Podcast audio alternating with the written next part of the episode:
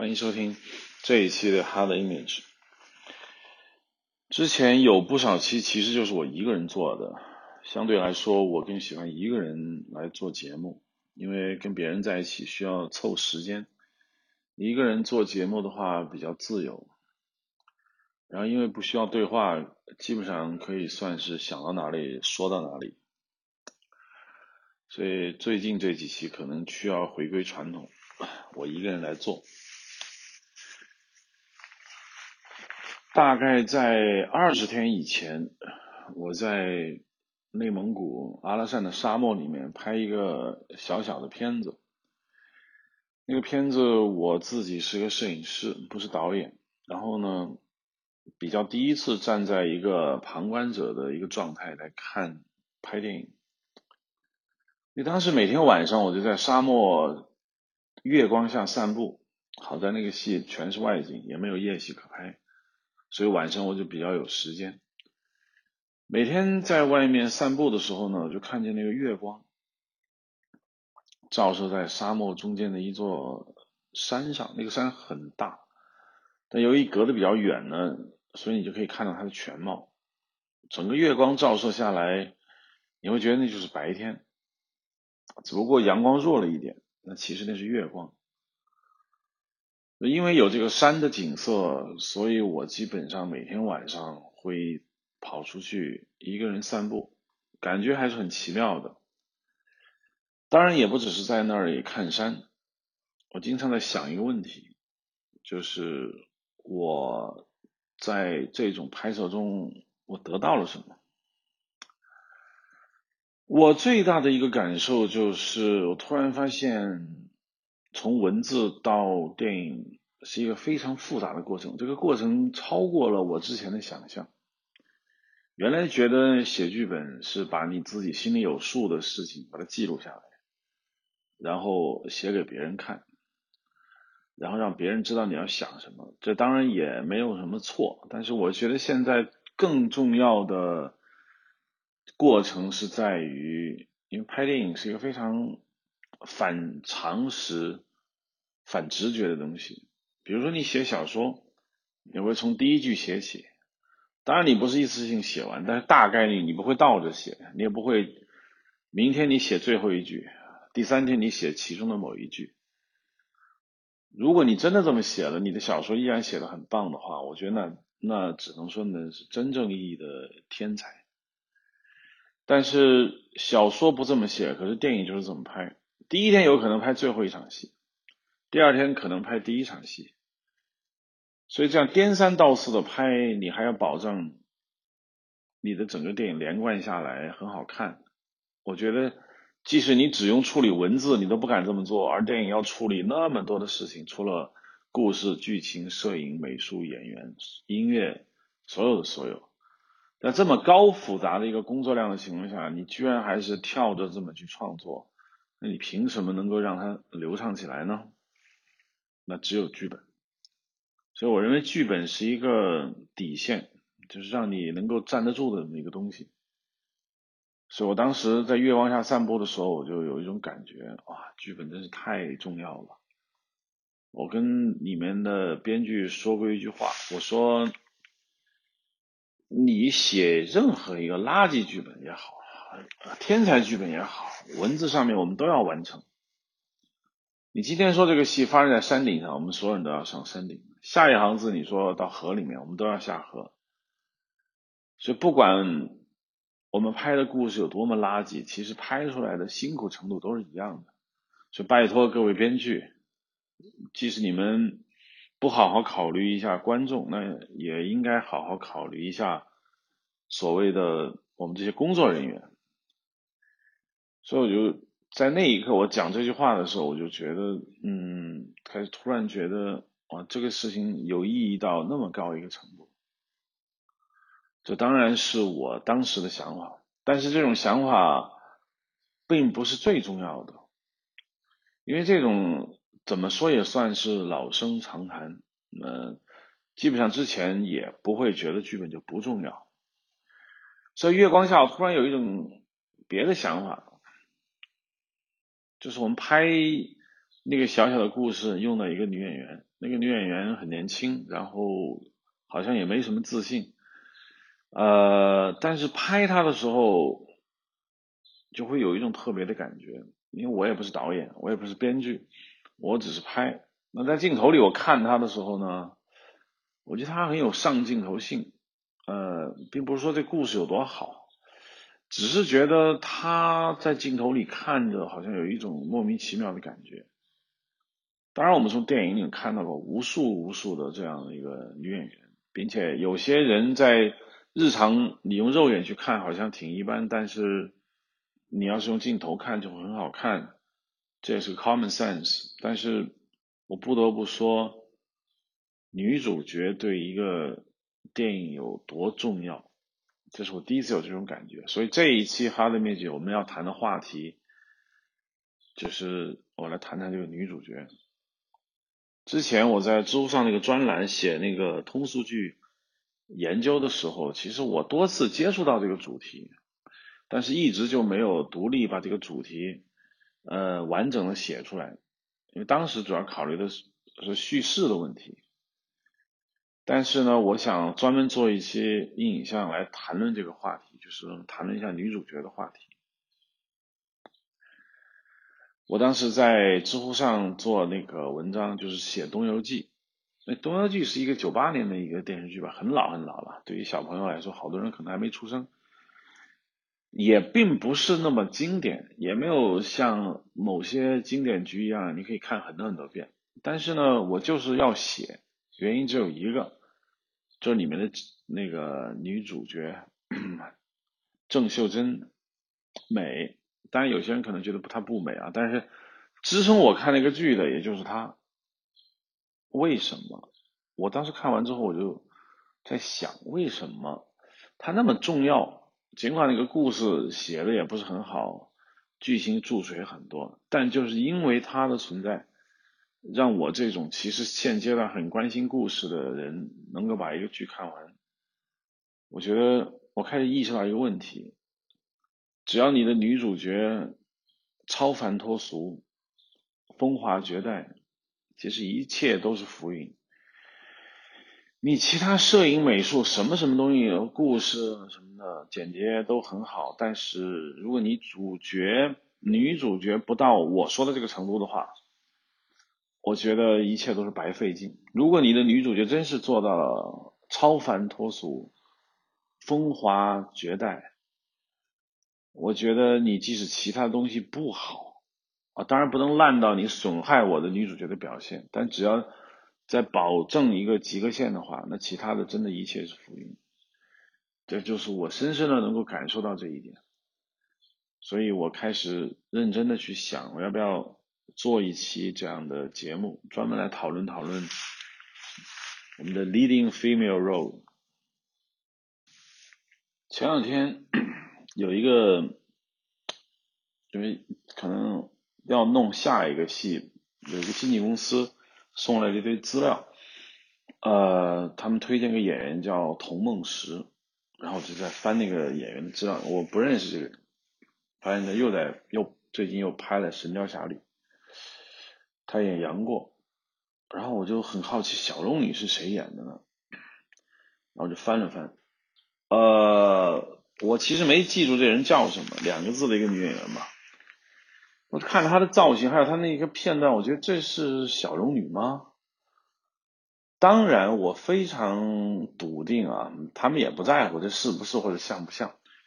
可能买了金庸小说的版权在手，也快到期了，拍也就拍了。反正这种 IP 总有人看吧。无论就是你别说每年拍一部，你就每个月拍一部，还是有人看。所以拍也就是拍。我不认为他们在这上面花了多大的一个心思。但是我在我内心深处，我当我看到这个小龙女的时候，我觉得我们看《神雕侠侣》，难道不是因为这男女主角吗？尤其是女主角吗？女主角你都这么糊弄过去的话，我觉得基本上没法看。就是在想以前我看《神雕侠侣》的时候，当然我看过很多版本的《神雕侠侣》，我觉得几乎就很难，因为金庸小说写的这个小龙女这个女主角，哎，怎么说呢？就像丘处机写的他的那个著名的一首词，那首词本来他并不是来写这个女人的，他是来咏那个所谓的梨梨花。但是呢，丘处机这个写梨花这个词实在是写的太好了。以至于你把它当做写一个呃女孩完全是可以的，反正印象的观众对我也比较容忍，所以我就不介意我把这首丘处机的这个《无俗念》把它把它跟大家读一下吧。春游浩荡是年年，寒食梨花时节。白景无闻香烂漫，玉树琼葩堆雪。静夜沉沉浮光霭霭，冷静融融月。这是一个非常有名的句子。人间天上烂银霞照通彻，浑是孤色真人天姿灵秀，意气舒高洁。万化参差谁信道？不与群芳同列。浩气清音，仙才拙笨，下土难分别。瑶台归去，洞天方看清绝。这里面有两句，我觉得。完全就是写美女的，就跟我之前收集过不少的，比如说《女神赋》啊，那个是呃楚国宋玉写的那个赋，还有曹子建写的《洛神赋》，就是写各种各样的女主嘛。这首丘处机的《咏梨花》写的天姿灵秀、意气殊高洁和浩气清音这几句呢，我就觉得基本上。如果扎先生看过这首词的话，我觉得他写的小龙女基本上就是这个词的一个再现。所以试问谁能够演出这样的感觉呢？天姿灵秀，浩气清音，很难。所以当我看到那些人写的呃拍的这个电视剧用的女主角的时候，我觉得我完完全全彻底的没法看，我真的是没有兴趣。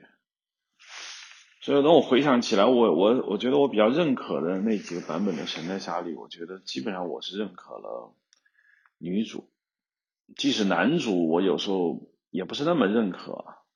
比如陈玉莲、刘德华那个版本的男主，刘德华演杨过，我觉得差了一点意思。那个时候刘德华也有点胖，然后也不是很，也也不是演的很好，因为当时陈玉莲比他大。我当时看过一个粤语的一个采访，就他们大概在拍戏的过程中，坐在一个面包车的后座在吃午饭，然后那记者就采访他说啊，你们这样拍的怎么怎么样？咱们俩就是在聊天完完全全刘德华没气场，因为我我还是听得懂粤语的，我没有完百分之百的听懂他们在说什么，但是我觉得整个话题是被陈玉莲主导的，陈玉莲坐在他的侧后方，笑语嫣然，然后一副。就是你知道美美美美女就是这样子，她不管他做什么表情，他不论他干什么，他都是对的。当时陈玉莲并不是在拍戏，所以她状态也不是小龙女那个状态，她可能正在吃饭，然后在记者前面落落大方，笑语嫣然，浑然没有一丝的羞涩和腼腆，矜持都没有，就是在那里说笑。但是你会觉得。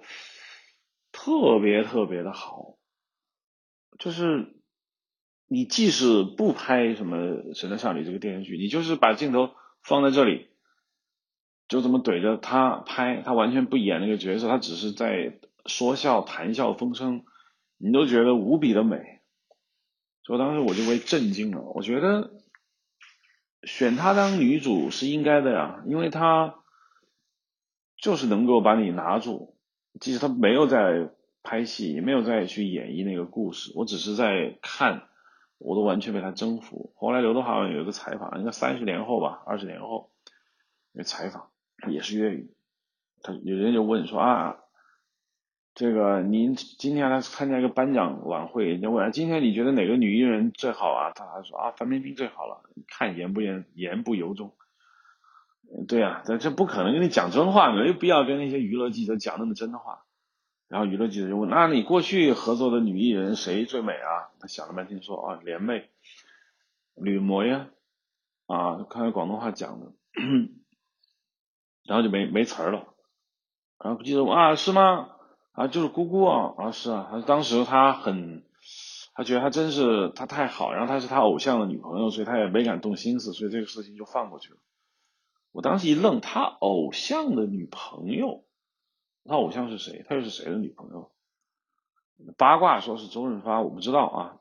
我觉得当刘德华偶像的人恐怕也就那么几个人，就是你会感觉就是啊，只有像这样的人来演你的女主角的时候，整个戏它才能够成立。尽管刘德华在里头有点婴儿肥，我不是觉得那么的好，但是就因为有联袂，所以我觉得完全就成立了。当然啊，古天乐版的杨过似乎更好。那所以我就在说啊，李若彤她来演小龙女好不好呢？当然是好，尽管她没有陈玉莲那么好啊。当然有一些比较年轻的观众，因为没怎么看过老版的，可能听我这个话有点愤怒。但是比较下来，九五年拍的这个版本，男主古天乐更好，女主就算有点差距，也没有差太多。李若彤也是太美。她她有点胖，她也没那么瘦，她不像大陆后来找的那些小龙女又瘦又年轻又小啊，一会儿再说啊。总之，李若彤这个版本呢，就是觉得很难你你形容，就是你觉得他就是对。我觉得现场拍摄的所有人恐怕也有这种感觉吧。无论怎么拍，只要你的女主角一颦一笑。一喜一怒，他只要对了之后，似乎所有的一切就因此而对了起来。这就是我一种感受。我觉得这个很难用逻辑和理性来讲述为什么会出现这种情况。总之，只要你的女主角是对的，是美的，是超越的，那么一切都都完事了，都好了。这就是我们说演员在一个影视剧中所不可替代的一个一个作用。就是当然，我们可以说演员是一部分，然后他只是整个作品中的一个部分。观众只看脸是不对的，观众要看剪辑、剪辑点，观众要看配乐、看导演手法、看怎么怎么样。但观众就看演员啊，没办法，观众只认识演员。这一对我本人来说，这不是一件好事，甚至可以说，我觉得像一个反面典型。但是我有时候也不得不承认。观众看演员虽然很片面，但是演员在一部作品中的那个那个状态实在是太强，因为很多东西是可计算的，你投入多少的资金，你就有多好的美术，你就有多好的画面。嗯，只有两个东西你你很难用数据来控制，你不无法计算，一个是剧本。你花多少钱和你的剧本有多好几乎没有关系。第二就是演员，你花多少钱和你演员演的好不好也没有太直接的关系。所以，除开剧本，演员就是一个非常不可控，也非常能够出奇迹的那样一个产生更多想象空间的一个元素。所以，我觉得观众那么在乎演员，以前我还有一点鄙视，但是现在的我就觉得。要很重视演员在一个几乎是玄学的一个创作中的一个作用，更别提是女主角，因为大部分的观众其实我觉得还是男性。虽然尽管有人说啊，我们要为女性向，我们作品是女性向，我们要为女性制作电影，但是真的在网上做评论，在社交网络上大幅度的夸赞和在 YouTube 那些 UP 主。去做影评节目的女人非常少，几乎就没有。甚至像我这样成天到晚写影评、回忆在电影的过程中的，我觉得女性还是比较少的。当我回想起来那些剧情中，我觉得女主角似乎比男主角更容易让我产生回忆。所以当我回想起九五年版本的《神雕侠侣》的时候，我也忘了太多的情节，我只知道两位男女主角的各种各样的回头拥抱在一起，然后分离那些场面，尤其是你知道，哔哩哔哩上有很多 UP 主会有各种各样的女主 cut，就是把一部剧里面所有的女主或者男主的镜头 cut 到一起，啊，配上他们喜欢的音乐，尽管非常傻，但是当我看的时候，我依然觉得哇，好看好看，片子真的很好看。然后呢，过去你比如说我再说一个版本吧，就是。大家喜欢的张国荣也也演过杨过，那个是八三年邵氏的电影《杨过与小龙女》。那个电影当然它篇幅有限，他当然不可能把整个《神雕侠侣》小说整个拍一遍，他当然就选了一个俊男靓女吧，这样去演。张国荣演男主，就像张国荣很多年以后演《白发魔女传》一样，他在里面演杨过，他演的我觉得不是太好。那他那时候太年轻了，真的是太年轻了。杨过他也没法演，那个时候他也年纪也小，这邵氏让他怎么拍，他自己多多少少也没有太多的一个控制力。但是里面翁静晶演的小龙女，实在是让我有一点点诧异。我一向喜欢一个女孩姓翁，并不是因为某个著名的女演员她也姓翁。我小学有个女同学也姓翁。我就觉得这个这个姓有一种好古典的感觉吧，翁什么？老翁，嗯，反正汉语很奇怪。尽管这个老翁让我想起老头，但是如果一个女朋女孩子姓翁，我就觉得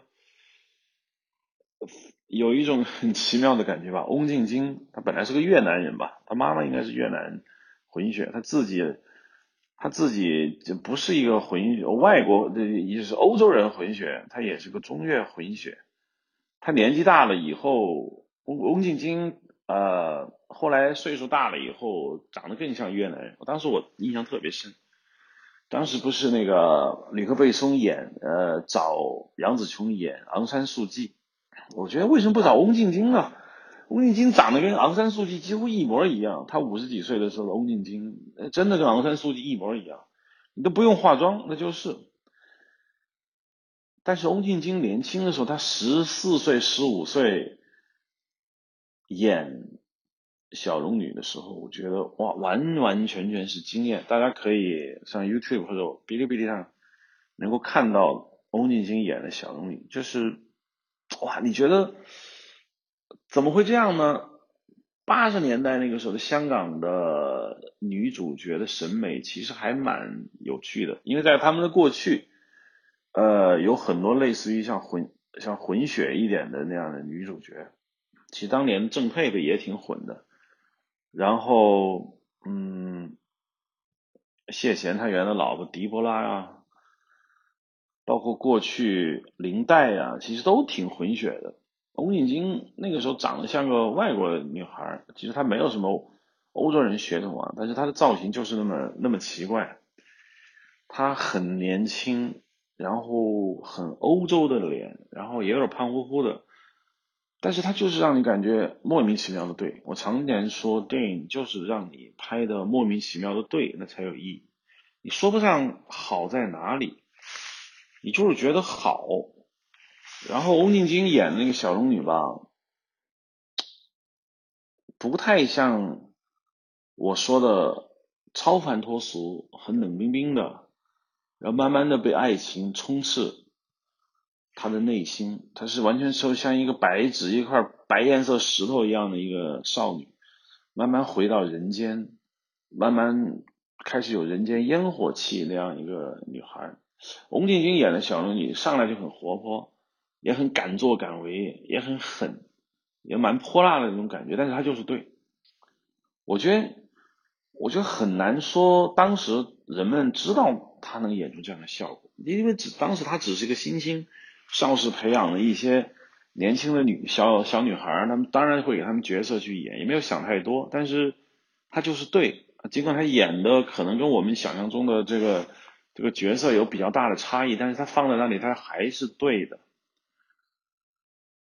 所以当我看到那个版本的时候，我觉得其他都是浮云，什么都是浮云，连张国荣演的杨过都是浮云。只要翁静晶对了，那么一切也就对了。所以我曾经跟一个朋友说过，我说如果你手里有一个像林青霞这样的女演员，基本上你不太会失败。哎，她真的是演什么都对，尽管尽管尽管她演了也很多，也有很多莫名其妙的电影吧。呃，比如说早年林青霞对我来说，当然是一个时代的一个象征。我可以说从七十年代吧到现在，直到现在。没有哪个女演员能够像林青霞那样定义什么叫女主角，这就是定义。因为她的脸是一种现代美，我早就说过，林青霞的美在我的知乎的文章里面说过，她是一个工业时代的美。她的鼻子、她的五官，她都不是那么的纯女性化，或者说她不是那么纯纯正的中国传统美学中的女性。她尽管她很年轻的时候很柔美，但是她人到成熟、人到中年的时候，越来越有点男性化。但这种男性化呢，实际上对我来说，正是女性美的一个很好的一个东西。因为我们谈到女性的时候，我们觉得她需要独立，她需要有自己的见解，要有个性，她不是男人的附庸。那么从外表上，我觉得也应该看出来，因为电影毕竟它拍的是一个影像。我们无法去看到一个人的内心世界，你很难说长得那么乖巧玲珑的一个女性啊，她那么独立，她那么有个性，你就不信？真的，我我我就不太信。我们中国传统审美中的那些那些那些女演员，如果你觉得她有个性的话，我觉得她多多少少她是有一点男性化的，那种长得像。啊，辣妹子啊，很柔顺的那种女孩，她再去演那些很有个性的女性角色的时候，你多少会有点不相信。所以我说，林青霞的美，它是一种现代的美，它有线条感，它有一种硬朗的那种感觉。所以他的脸呢，就是从七十年代黄金时期开始，一直到现在吧，这跨了大概四十年。的时间，他的美是没办法替代的，并不是说他演了《东方不败》，所以他就是男性化了。他实际上在早年我看了他琼瑶电影的时候，当时琼瑶有那么多电影都是他演的，啊，这个就不提了，因为琼瑶那些电影拍的都很难说特别好，呃，但是她是里面的一个另类和艺术。当所有的人都照着传统的方式去演的时候，你知道那个时候的台湾社会还比较传统嘛？你能看出很典型的这个中国传统儒家文化受的影响。就秦汉、秦香林这些男主角演的还是比较是温文尔雅的，它里面其他那些男性角色，包括演什么富商爸爸呀、董事长啊，包括台湾电影必然来了一个胖子加一个疯子这样的一个配合。我觉得都都比较传统，给林青霞配戏的那其他的女女性角色也都没有让我感觉是一个艺术或者是个异类，但是只有林青霞一出场就是异类，就她的美，即使你你觉得你可以理解，你甚至说觉得她也挺传统的，但是她的那个美在琼瑶早期那些电影中的。跟所有人都很不一样，这个我很难用语言来形容。如果大家有机会呢，应该去看。还有彩霞满天，菊菜两依依，啊，还有叫什么红叶还是叫秋叶，太多了。他就是让你觉得他长了比所有的人要超越了三十年，也就他有点像呃，Emily Blunt，就是在两千年以后的这些欧洲女演员。嗯，她不再像以前那么看上去只是美，她像 Nicole Kidman 这种线条比较精致，嘴唇很薄，鼻尖很挺，颧骨和下巴都挺硬朗的这种线条，在琼瑶电影中就已经出现了。所以你说像林凤娇啊，包括那些人，他们的下巴是圆的，脸是圆的，哎，觉得嗯很很温文尔雅，是大嫂，是小媳妇儿。但是林青霞在里头是一个女机器人，我说女机器人不是说她角色呆板，是指说她有一些非人类的那种东西在里面。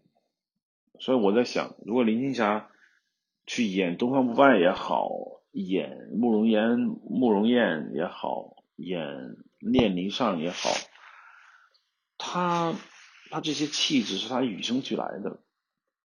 他演这些角色的时候，他没有费劲，他不需要去抡圆了胳膊去演，他就是他就是有一种很奇特的魅力。当时在拍《新龙门客栈》的时候，他本来给他的角色是金镶玉，就说那你来突破一下吧，那你来演一个。风情万种的女老板娘，她如果演了，我觉得也是经典。他没演，他说我还是演侠女吧，因为我觉得我演风情万种，观众不信。他我演个男人，观众反而信了。反正这也不是林青霞第一次演男人，当时李翰祥拍那个《红楼梦》的时候，他演贾宝玉啊，就是啊。以后的贾宝玉虽然有不错的，欧阳奋强的贾宝玉也很好，但是你要论英气逼人，那种聪明绝顶、那种怜香惜玉的贾宝玉，非林青霞版本不可。嗯，我得是这个意思。所以他就说：“那好吧，那我就演一个侠女邱莫言，那我演一个女老板娘，我怕观众走戏。”所以后来张曼玉来演这个金镶玉，我觉得。也挺好的，但是我想，如果林青霞演了的话，似乎就更有意思。只不过当然她也没演，所以我想林青霞这种美，我花这么大篇幅去讲她，是因为我觉得她完完全全彻彻底底的对。就当你把镜头放在那的时候，我觉得这个女主角给你的感觉就是她的内在的气质，影响了她的整个的一个影片的气质。就有些戏，你你就觉得，如果不是他演，换别人演行吗？尽管我们不能说就一定不行，因为毕竟这个事情没有发生，你就不能说一定就不行。但是，你就光凭你想象，我觉得你想象不出来。有很多很多角色，我觉得我觉得都是这样的。如果不是林青霞演东方不败，别人演，后面也有很多很多人演过。啊，我的女神郑秀珍也演过东方不败。尽管演的也很好，但是他还是演的白牡丹啊，no no no，他还是演何仙姑吧。他演东方不败，由于珠玉在前，很难。我再想说一个金庸的这个女主角，她不漂亮，就梁佩玲。之前知乎写那个通数据研究的时候，我写过，就是我说荧幕的化学作用，chemistry。就是吕颂贤版本的令狐冲，嗯，《笑傲江湖》那里面梁佩玲可以说丑，真的很丑。就换谁演那个任盈盈，甚至许晴演的，我觉得也也也算是很美的。但是梁佩玲演任盈盈，我当时就觉得哇，怎么回事啊？透嘴唇、大鼻梁、小眼睛，下巴那么方。但是你看了大概。五集以后，就他出场以后的五集以后，你就信了。啊，怎么又是怎么都对？我当时就觉得特别特别的奇怪。其实说起来也不一定，嗯，我真的很奇怪，就是因为他用心了，并且监制用他很有道理。我觉得那个电视剧的监制应该叫什么？我有点忘了，李天胜。他用他有道理啊，他不可能说我明知道你丑，我一定要用你，是因为他看见了这个演员身上的某种气质，或者他认可他的演技。我觉得这个，在一个人家的一个这么资本主义的社会，我觉得他们做事情比我们要尊重传统。反而我们这种社会主义初级阶段的一个国家，至少在我们这个 filmmaking 行业吧，做事情是真的很资本主义的。我觉得我不是不能用资本主义。资本主义也不是这样做事的，我们就是莫名其妙，反正就是这演员有资源带资进组也好，我们公司签的演员也好，还是什么什么什么什么的也好，我不管，我就要用你，反正我们叫捧你，我不是用演员，我不是说让那个戏变得那么合适，是要捧，捧谁都是捧，我为什么一定要捧你呢？那是因为有利益交换。如果用一个拿戏捧人这种方式来做戏的话，我觉得基本上是不可能好的。准确说，应该是拿人来捧这个戏。我们说的就这个道理。所以，我想梁佩玲演那个角色，我之所以觉得她好，就是她用心，她的眼睛里是有东西的。她尽管外形上不是那么占优，但是她靠的是她的演技来征服。她完全可以做到我说的风华绝代。就像林青霞演《滚滚红尘》，那个时候我很小，那我跟我妈妈一起看的。我妈妈说啊，这个电影有林青霞。那个时候我对她就是觉得哦，OK 好，她。有那个大明星，然后有秦汉。我看那个电影的时候，突然觉得哇，这个角色简直了！如果不是她来演这个才女，别人演，那里面也有张曼玉，演不了，只有林青霞可以演，换谁都不可以，只有他演。我当时记得徐那是徐峰拍的吧，制片人。当时徐峰去找那个林青霞，说啊，我们这有一个《滚滚红尘》三毛的小说。你来演里面的那个那个女主，林青霞说：“你给我多少钱？”因为当时林青霞红的发紫嘛，然后很多商业片找她，然后给的钱很多，然后就说：“你这个艺术片你给我多少钱？”然后徐峰就说：“啊，我给你给你多少多少钱？你你能来吗？”那林青霞说：“哇，这个钱好吧，这钱也不算很多，那就来吧。”于是他就来了，看上去很不在乎，好像一副不是德艺双馨老艺术家的那个行为。但是他只要在荧幕里面一站，摄影机一拍，就完全不一样了。这就是我说的，这演员某些时候的不可替代性就体现在这里。尽管他未必真心实意的要把这个戏演好，但他就往那里一站就好了。我这里一直在说。女主角可能有一些观众就很奇怪，难道说男主角不重要吗？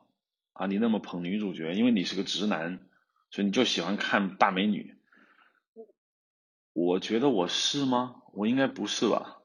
我之所以强调女主，我觉得有两个原因嘛。第一个就是对于一个戏来说，男主他推故事，因为很多戏啊，国仇家恨都是放在男主身上的，他其实是一个故事的推动者。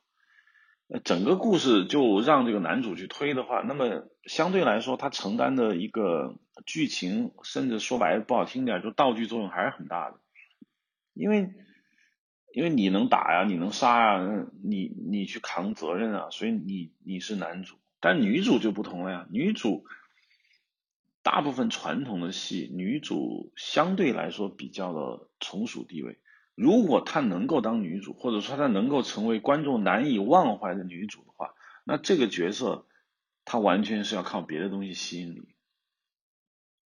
就是说，女主靠的是她的气质，是靠她的影响力来让观众记住。男主在某种程度上，甚至在很大的程度上，男主依靠的是因为戏在他身上，所以你不得不去记住他。这是为什么我说。我更容易记住女主的这样一个原因。第二个呢，就是我上次也写过文章，未来的电影女主角会越来越多，男主角会越来越少。我也不想再重复理由，这个理由听起来也很抽象、很复杂。简单的说，就是原来的电影的故事主线是克服困难型，就说人们为了寻找美好的生活，为了或者是为了找回美好的生活而不得不去克服。一个个的困难，这是过去的电影的一个故事讲故事的基本方法。但是，当人们从二战结束以来，过上了相对来说比较好的日子啊，除了少数国家，大部分发达国家能拍电影的国家，那日子过得都不错。那对他们来说，追求美好生活不是一件太难的事情。毕竟人的欲望也没那么高，不是人人都要有私人飞机，没有游艇、私人飞机你活不下去。不是的，只要一餐一日三餐。吃的不错啊，有很悠闲的时光，那人就觉得很好了。这个生活标准在西方发达资本主义国家早就达到，所以他们讲故事完全开始讲另外一种故事，就是他们失去了自我的人生价值，他们在这样一个充满着异化世界的这个氛围里面，他们要寻找自己活着的目的，这就是未来电影的主题。相对来说，这样的主题放在女主身上似乎更好，因为男主从那不是男人不可以干这件事情，而是男主角在百年来的电影叙事传统中，他基本上是一个扛雷的、找事儿的，他不太会去关心说我没有人生价值，即使有这样的角色存在。我说一个男主，他开始寻找自己的人生价值，他开始迷失自我。那这个男主，这就不是我们平常所见到的男主。你像贾樟柯的小五啊，或者是他那个《三峡好人》里面那些男主，都其貌不扬，甚至按我们的话说很衰、很衰，就他就是女性化了。小五就很女性化呀，那就完全看上去不像一个按我说话的爷们儿，他是一个女性化的一个男人。说这样的男人才。配得起这个故事的力度，就是说，你开始迷失自我了，你开始寻找一个真实的自我价值。那从这个意义上来说，女主越来越普遍，我觉得也很正常。这就是为什么我这一期的话题会集中在女主上。我并不打算做一个男主有多重要的一个话题，其原因大概就是因为这个。因为在我看来，呃，女主角去寻找人生的价值更让我上心。因为女性从体力上、从能力上，她跟过去电影所描述的不太一样。尽管现在有很多女战士啊、女汉子这样的戏，呃，《生化危机》也好，或者 Emily Blunt 演这种女 FBI，或者是 Jodie Foster 演这种啊女警察也好，但是。电影从来没有表现过他们像布鲁斯威利那样炸地球，他们只是坚强坚定。速度与激情里面，你还是要依靠 Rock，是吧？依靠那些那些强壮的男主去打世界。所以，如果说女主失去了她的寻找啊，她的人生价值，她需要去寻找回来的话，我觉得女主靠的还反而不是她的力量，而她的执着。当一个女性开始。坚强起来的时候，我觉得这种动容感，我觉得比男人要更好吧。男主角如果说你坚强，那你应该呀，早干嘛来着？你是不是就应该坚强呢？但是时代在几千年来赋给赋予给女性的是要顺从，是要柔顺，是要认命。所以我觉得，如果电影主题一旦转向到寻找自我价值这个层面上来看的话，那么女主角似乎很快就要大规模的取代男主，成为下一代叙事的一个主要的一个担纲作用。星球大战现在不是女主吗？嗯，很多电影现在都是女主，甚至动画片也是女主，包括啊前段时间我们谈过的那个有游戏，游戏现在女主角也多了。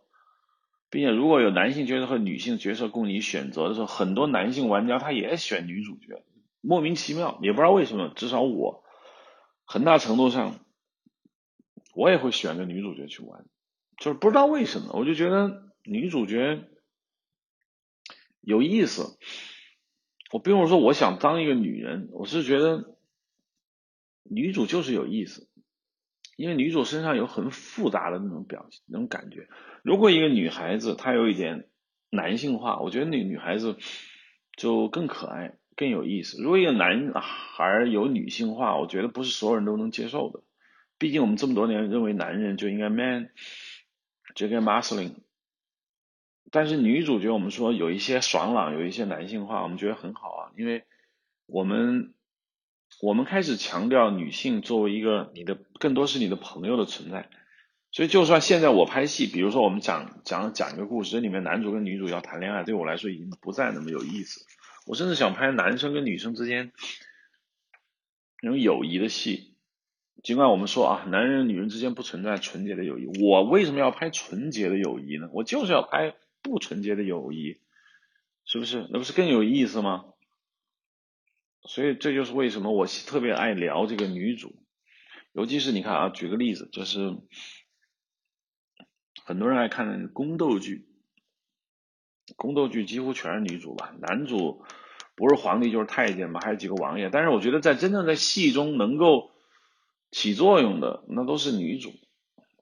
前段时间我一直想写篇文章，可能要写，可能不会写，就是我要重新来来跟大家聊一下那个《金枝欲孽》。很多人没看过《金枝欲孽》，大家一看就是什么《甄嬛传》啊，或者什么呢《宫锁心玉》。我其实挺喜欢宫斗剧的，我喜欢宫斗剧原因就是因为《金枝欲孽》。其实拍《甄嬛传》那帮人，写《甄嬛传》小说那帮人，甚至于正他们，我觉得都受了《金枝欲孽》的影响。《金枝欲孽》是第一个宫斗剧，在那个剧中有很多女主，比如说黎姿咯，比如说佘诗曼。但我最喜欢的角色其实是张可颐，你发现没有？张可颐也好，郑秀珍也好，林青霞也好，我觉得他们都是一类人。就这些人看上去有点像男人，哦，当然是很漂亮的男人啊，不是那个野男人。就是林青霞也好，郑秀珍也好，张可颐也好，我还可以举出好几个例子来。就他们看上去有一些男性化，他们是那种女性中的。有一些男人气息的美女，在《金枝欲孽》里面，张可颐演的那个角色，从一出场开始我就喜欢上了。像佘诗曼、黎姿，因为他们太过于心机婊，所以我我会到结尾的时候，我觉得哇，他们好不容易。嗯，像如妃这个角色，其实我一直就没喜欢上，尽管到引到那个电视剧的结尾，我觉得如妃也还不错。也还挺好的，但是毕竟那个角色没有现代性，就是没有让我感觉，嗯，就邓萃雯演这样的角色，包括她以前演那个《巾帼英雄》，再去演如妃，我觉得都是传统中国女性，就无非就是你是一个柔顺型的小媳妇，还是说你是一个慈禧太后那样的一个人物。她她当然她不是演小媳妇，她演心狠手辣的女人，但是这些角色都是传统型的。尽管邓萃雯演的很好，但是她没有让我喜欢上。我喜欢的是张可颐，因为黎姿和那个佘诗曼演的两个角色，他们争权夺利呀，想当那个嫔妃，想获得皇帝的宠幸，不论出于什么目的，那都是宫斗剧里面一个标配。就宫斗剧的最高目标就是要当上皇后，这两个人都是要干这个事情。尽管两个人后来都纷纷爱上了不是皇帝的男人，但是从一开始他们确实是个目的。只有张可颐不是。我说了，《金枝欲孽》的宫斗剧美就美在它不争权夺利，它的核心是自由。他认为皇宫是一个不自由的地方，这里的女人要要走。只有如妃邓萃雯她不走，她觉得我就是喜欢争权夺利，搁到外面是我有自由了，可是我没办法争权夺利了，我是个普通女人，我没意思，我一定要留下来。我觉得这个特别好。那这里面的其他的这些角色，佘诗曼他们也好，他们他们选择离开，他们不想在这个地方待，他们是想要那种自由感。我不知道啊，国产的宫斗剧似乎还沉迷在权力斗争，就是你狠，我比你更狠，哎，观众爽了没有？观众说还不够爽，好，那我再来一个更狠更狠的角色，你们爽了没有？观众说，嗯，这回我爽了，我终于看到一个更狠的女人。我我觉得不好看，我不喜欢这样。你狠，我比你更狠，这样的剧情真的让我觉得有点悲凉。何必呢？何苦呢？金枝欲孽不是这样的。当然，有些看过的也不不一定同意我的观点，但是。它的主题仍然是自由。张可颐在那个剧中扮演了一个下级的宫女，她一心想出宫，想回去看她奶奶，所以她为此她忍辱负重，她为此她最后不惜任何代价，甚至她最后她选择说：“好吧，那我为了出宫，我要做皇帝的女人。”但是她那个角色给了我非常非常多的一种感慨吧。我觉得 TVB 的戏就是讲人生道理讲的好。张可颐那个角色，首先她很独立，第二她他就是那么让你觉得有某种意义的，嗯，很难形容。不知道是种什么感觉，就是你会爱上那个角色，并不是因为你想把它据为己有，而是因为你希望你的生命中有这样的一个人。如果我像穿越剧那样，我我进到那个剧中，我跟这一群人为伍，那我当然希望跟着你们人发生友谊，我不想发生爱情，我这就是发生友谊就够了。就是你会觉得有这么一个。能够坚持自己的原则，能够有自己的处事的练达，善解人意，同时又有很温柔而坚定的个性的女性，让我们让我很动容。我愿意跟这些人在一起，不一定说她是我女朋友，就是你愿意跟她在一起。所以张可颐那个角色，我觉得非她莫属。换谁，我想过，换谁好像也不行。就那个戏就是，那个戏就是妙就妙在，几乎所有的女主角都非常的准确，让我有一种觉得好像那个班底拍完《金枝玉孽》以后又拍了《火舞黄沙》，又拍了好像别的几个戏，但是都没有那个戏那么准，只是因为那里面的女主角让我喜欢上了，那里面的男主尽管。我觉得都很不错，但是他不如女主那么给我那么强的一种感受，就好像 我曾经一度想过，经常有人问我，包包括上午去沙漠拍那个戏，然后那两个演员当时还没有正式拍，在看景的时候，那两个演员问我说：“呃，罗登，你此时此刻你想干什么？”当时我们正在草原上喝酒。天空一片黑暗，远处天边那个地平线很清楚，因为草原上无遮无挡，一览无余。当时天边有一片黄颜色亮光，当时我以为那是远处的一个城市的一个夜夜光，那感觉那个一那个那个黄颜色光越来越亮，好像城市也不可能越来越亮嘛。果然，一轮黄颜色的月亮从地平线升起来，这是我第一次。肉眼直接看到月亮从地平线上升起来，啊那一刻不止我，当时我们在座的还有导演，然后还有那两个男演员，我们就非常的感慨，就是进入到某种莫名其妙的状态，就开始不聊那些呃比较理性的话题，就聊那些就是就是很感性的话题。当时那个演员问我说：“罗登，你现在想干嘛？”我说我想干什么？我说我现在希望我们除了我们四个人，再多一两个人。他说多谁？我说肯定不是男人，我们四个男人，我们我们要多多一两个女女性朋友。他说是你的女朋友吗？我说不是，我我并不希望我女朋友来，不论是前女友也好，也也也都不要。我要的是什么人来？是是我那些曾经有过。美好回忆的女性的朋友，我再次重申一遍，是朋友。我为什么要让他们来呢？是因为在我的回忆中有很多美丽的瞬间，这些瞬间让我觉得很美好。我说过，如果一个女女性，一个女孩能让我产生兴趣，或者是能让我记忆深刻，大概都有一个共同的原因，就是她能教点我什么。就她能让我进步。你知道，男人内心深处都有很多性格上的缺点，也不能叫缺点吧，就是弱点。虽然男人没有那么自信，当他遇到一个女人的时候，如果他说他爱上她，或者说他对她有好感，为什么？当然有人说啊，漂亮，颜值很重要，颜值是很重要，但是颜值能过一个月吗？过不了，一个月后。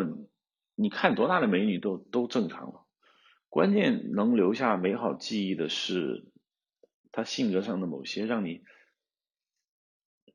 让你心中一震的那种感觉，就是当你遇到某些问题的时候，你会回避，你会逃逃避，你会烦恼，甚至你会焦虑，但是他给了你另外一个答案，他给了你另外一种解决之道，对于他来说，发乎于。纯天然那种自然而然的那种感觉，就让你觉得哦，原来可以可以这样做，原来你不用那么害怕，你不用那么惧怕生命中的某一些事情，因为一个比你柔弱、甚至还不够你聪明的一个女性，她面对这个问题的时候，她处理的就是比你从容，那比你更好，所以你会觉得那就不恐惧了。我经常有这种感觉，当你比较无聊，或者你陷入绝境，或者你无助、孤独的时候，我常常想一个事情，就是说，呃，此时此刻在天地之间，其实还有很多女性朋友，她们活着。她们的生活在继续，他们也也许跟别的野男人在一起，或者跟他们的老公在一起，或者跟他们的一些猪头男男朋友在一起，但是他们活着，他们跟你同样生活在这样一个世界里面，他们给了你很多美好的回忆，他们给过你很多很棒的体验，他们给过你很多难以形容的瞬间，那么。只要他们还活在这个世界上，他们没有去火星，没有去太阳系之外，那你就应该觉得美好。这是一种很奇妙的那种感觉。昨天我还跟我的一个朋友，就是我们一起去啊某一个小地方看景，他是一个英国人，全程都在说英语，而且我英语也不够好，所以说起来也很累，但是。当我们聊到那个《La La Land》，《La La Land》，我在我的播客之前聊过好几次，就是说为什么我们喜我喜欢《La La Land》。我说因为 Emma Stone 啊，那 Ryan Gosling 他帅不帅？我觉得也挺帅的，但是还好吧。就是 Emma Stone 好，为什么 Emma Stone 好呢？因为 Emma Stone 让我想起了我当年。在北京刚毕业的时候，那个 struggling the career of filmmaking，那个时候你就遇到过很多跟你有同样需要讨生活的女孩，也在这个圈子里起伏挣扎的女性朋友，这些人跟你有过交集，跟你有过交流，跟你有过暧昧也好，或者纯粹的友谊也好。他就像那个 Emma Stone 在那个电影中的样子，就是你会感觉他跟你隔了一层，他绝不是属于你的，你就觉得啊，这就是我的，啊我们的这个北京，我经常听到的河北或者东北人说啊，这是我媳妇儿，好像是你的私有之物，其实并不是。Emma Stone 跟那个 Ryan Gosling 在那个电影中的感觉就是，他们永远隔了一层，他们永远不完完全全的拥有对方，他们都有属于他们自己的那一个小部分。这种距离感让你产生了一种美。人们说距离产生美，按照我的理解，它是一种你从来不可以完全的拥有一个一个人，你永远希望在他的面前展示最好的你，因为你毕竟跟他有距离，你是有时间调整你自己的，你也有空间去隐藏你的缺点，所以你在他面前的时候，永远是一个最好的自己。你去做一个最好自己的时候，尽管那个时候是在骗人，但是那也是很愉悦的。如果你每一天都能做一个最好的自己，尽管是都是给别人做着看，那对自己也是有帮助的。所以当时我看那个电影的时候，我就想起了我曾经在北京那个时候，我很烂，我也是属于人渣，但是我又不是全程都是人渣，我在很多时候我也是很美好的，然后这些美好跟那些女性朋友们一起分享。所以当我看那个电影的时候，我回想起哦，原来那个 Ryan Gosling 跟 Emma Stone 在里面那些点点滴滴，彻彻底底的能让我回忆起我曾经也发生的点点滴滴。所以我就说，那个电影是一个 love letter for L.A.，一下子把那个英国人打动了。他原本对那个电影好像也没那么感兴趣，他就说 OK，it's OK，it's right，呃，not bad。但是当我说 Love Letters for the L.A. 的时候，作为一个长时间生活在 L.A. 的一个英国人，他突然觉得我说的话很对。他猛然间，他也回忆起他在 L.A. 遇到了各种各样的女人们，啊，他开始觉得啊，那电影多好多好多好多好多好，就是这样的。其实我觉得今天谈这个女性女主角在电影中的这样的一个作用，其实我是。我是没有理论的，我也没有很成体系的一个讲述的一个办法，我只是谈我的一种感受。因为作为一个男性观众或者一个男性创作者，我觉得我不太相信说一个人创作一个作品的时候是可以完全无感而发的。如果你是有感而发，那你必然有所根据。那么是什么东西让你根据呢？作为一个男性创作者来说，我觉得女性是，我觉得是更好的创作源头。昨天我还看了那个伊豆的舞女川端康成的小说和电影，我觉得电影当然山口百惠很好，三浦友和也很好，但是我话说回来，并不是那两个演员把那个小说。没有的东西演好了，而是那两个演员把小说原本有的东西演好了。那小说《伊豆的舞女》好在哪里呢？好在就是它是川端康成的真实的生活的经历。